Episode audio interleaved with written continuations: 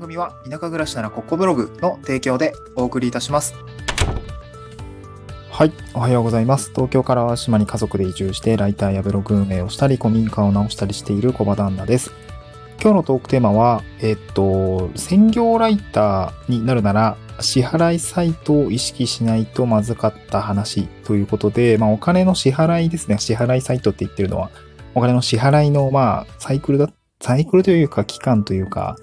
えー、長さというかな、そういったものを、まあちょっと今後意識しないとちょっとまずいかもなって思った、まあ失敗談的な話をしたいなと思うんですね。まあなんか今時点で大きく失敗をしたというわけではないんですけど、うん、まあちょっとある出来事があって、いや、これはまずいなと思った次第でございます。ということで、そんな話をしたいなと思います。今日前半ですね、あの、まあ、まずその支払いサイトって何なのかっていうこと、まあ、この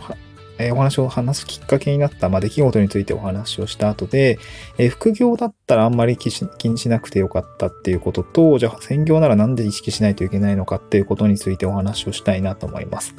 で、一つ目なんですけど、支払いサイトって何って感じなんですけど、うーん、まあ、僕も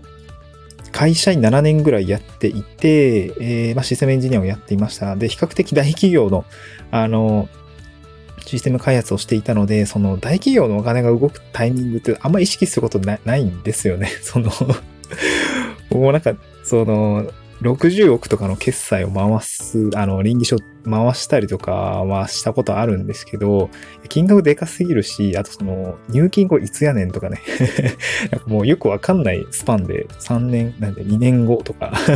なんかそう、そういう、まあ、クラウドのサービスだったので、まあ、月々の支払いにはなるんだけど、総額ね、10億って、いう金額だと、まあ、まるで現実味がなくって、まあ、でも、僕たちその会社員として、その支払いサイトってあったじゃないですか。まあ、毎月給与が振り込まれるって、これも当然あの、30、わかんないけど、その30日単位でのこう支払いサイトみたいな感覚だと思うんですけど、うん、まあ、会社間の中では、例えば、えー、締め日があって、翌月に払いますよとか、えー、下請け法とかだとま60日以内にあのちゃんと払いましょうねとかっていうのもあったりするし、まあ、結構大きな企業だったりすると、ま、金額も金額だったりもするので、え締め日があって、よくよく月末払いみたいな感じの、こう、まあ結構ある、えー、期間が空いたような感じの支払い、まあ、請求書発行したりとか、あの、まあ、見積書出してもらったりとかっていう、まあ、目についていた、えー、のを覚えています。で、フリーランスはどうかっていうと、まあ、基本的には、まあ、締め日があって翌月末払いみたいな、こう、ライター案件があったりとか、まあ普通に、えー、まあなんか準備できたタイミングで支払いますってこともあったりもするし、まあ企業さんなんかはね、えー、出勤のタイミングとか、まあ実態もそうなんですけど、出勤のタイミングとかがあるので、そうですね、大体そうだな、えー、っと、まあ、月末払い多いですかね。うん、締め日があって翌月末払いとか、まあ、15日までだったらいついつ、まあ、今月払うけど、ダメだったな、みたいな、まあ、クラウドワークスとかもそういうものがだったと思う、あの、だったと思うんですけど、まあ、ある一定のこう、納品をして、対価を得るまでのスパンっていうのがありますよね。まあ、それが支払いサイトというものでした。うん。で、今回その、これを話しようと思ったきっかけとしては、その、だいぶね、えー、書いて納品して、えー、だいぶ期間が空いてから入金されたものがあって、あのー、まあ、当然それもともとえ月末払いだったかな。締め日があって月末払いのものだったんだけど、あ、これ今頃入金あったんだ、みたいな。ちょっと僕も忘れていて、その入金のチェックとか、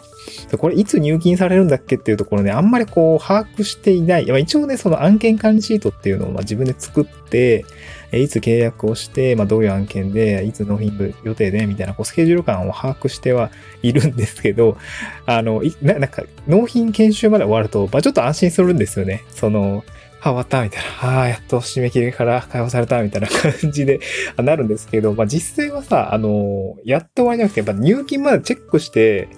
まあなんなら、あの、会計帳簿で、あの、記帳、あの、会計ソフト上で、あの、売上計上するってとこまで、まあ、ちゃんと一連のセットだよな、とか思いながらね、あの、まあ、やらなきゃならないな、とか思いながらやってるんだけど、全然ね、あ、めんどくさいな、とか思いながら、あの、後でやる感じになっちゃうんですけど、まあでもさ、銀行のへの入金っていうところまで、まあ、やっぱり確認しといた方がいいよなっていうふうに思ったんですよね。うん。で、で、その、ちょっとだいぶ長くなっちゃったね。えっと、先々月ぐらいですかね。先々、先月ぐらいかな。その記事を納品してチェック回してもらって、ちょっと研修の時点が、ちょっとちょうど月末だったってのもあって、ちょっとね、その、研修日がちょっとずれ込んでしまって、かなりね、前の記事の納品物の研修が終わって、支払いがあったっていうところがあってて、その、僕今副業、あの、二つ目の話で今日、副業だったらそんな支払いサイト意識しなくてもいいよっていう話に移ってくんですけど、あの、副業だと、まあ別にそんな、えー、大きなインパクトってないわけですよ。まあ今回あの、金額もそんなに大きくなかった。1期自分だったんで、まあ5800円ぐらいですかね。えー、だったんですけど、まあ他でも案件としてはまあ2万とか3万だったりするものもあるんですけど、なんて言うんだろう。その、まあ言うてその金額じゃないですか。副業だし。うん。で、まあ本業だと、例えば20万円とかね、もらったりすると思うものがあったりするんですけど、まあこれ例えば専業でえー、ライター一本で僕がもし、その、地域おこし協力隊制度をね、卒業した後やっていくってなった時には、やっぱりその、入金のタイミング、まとまった金額が入るタイミングっていうのはやっぱ把握しておかないと、生活に支障が出るわけですよね。今は、あの、総務省の制度を使っているので、あの、自治体の入金日、まあ、毎月15日だったかな、っていうものが固定で決まってるので、もうほぼサラリーマンそんな変わんない。まあ、業務委託契約なんだけども、定期、定額報酬っていうのがあるので、そんなにこう、意識しなくても、まあ、毎月ね、20万円ぐらいは入ってくるんだな、みたいなことはわかるんだけれども、うん、このフリーランス、まあ本当にちゃんとしたフリーランスって言うんですかね、もう僕は今なんちゃってフリーランスっぽいところになってしまってはいるとは思うんだけど、うん、まあ固定報酬ありがたいですよね。うん。で、なんていうのかな、その、まあ、案件によって結構まちまちなんですよね。その、この会社さんは月末払いの、えー、いついつ入金日です。で、これはクラウドワークスだから、ここ案件閉めて、えー、今後、この感じでだったりとか、あとこのクライアントさんの直案件はここすぐ入金だみたいな感じ、結構その、えー、クライアント数を抱えてくると、えー、いまいち、こう、わかんなくなって きたりもするし、管理がね、ちょっと大変だったりもするから、まあ、キャッシュとしてはね、キャッシュフローとして回すにやっぱ余裕を持っておかないとなといけないと思うし、これ今後ですね、自分がこう、えー、ディレクターとか、まあ、ライターさん、ライターチームを作って自分が発注をしたりとか、まあ、あと普通に僕が、えー、できない範囲、まあ、動画の編集を本格的にやったりだったりとか、まあ、SNS の運用代行をやったりとか、まあ、お仕事取ってきて、あの、一緒にチームを作ってやっていくみたいな感じになると、やっぱアウトソースするときに発注をする必要があるんですけど、まあ、これの発注と入金のえー、出勤と入金のサイクルっていうのをやっぱ把握しておかないと まずいなって思ったんですよね。そう。で、これはなんかその専業、副業だったらいいんだけど、専業でやった時にはもうこれ抑えていかないと、本当にキャッシュフローが、キャッシュアウトしちゃうなっていうところがあって、まあ、すごくちょっとドキッとしたっていうあの内容でした。うん。そう。こうなんだろう、副業だったらね、全然問題ないんだけど、専業になるならやっぱり確認しておかないとこれはまずいなと思いましたね。みんなどうやって確認してるんですかね？そのチーム化をしているライターさんだったりとか、まあ当然フリーランスとして、まあ長年ずっとやってる方たちとかもそうだと思うんですけど、僕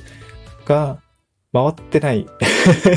頭が回ってないっていうところが、まあ一番の原因だとは思うんだけですけどね、結構悩ましいなと思いました。こういうね、やっぱ事務作業だと、やっぱオンライン書さんだったりの力って、えー、まあ個人経営者さんだったりとか、うん、なんかインフルエンサーさんだったりとか、まあ、そういう、まあ、やら、自分がやるべきことに集中をして、そういった細々としたあ部分の確認っていうのは、やっぱり誰かに助けてもらうっていうのは、やっぱり理想的なのかなと、まあ、経営者思考というか、まあ、任せるとこは任せるってことをやっておかないといけないのかなと思ってきた感じもあって、そうなんでもかんでもね、自分でやるのも良くないなと思いながら、あついつい、こう、いろんなことに気が回って、全然手が動かないみたいな感じになってるので、もう断然ダメダメな フリーランスなんですけど、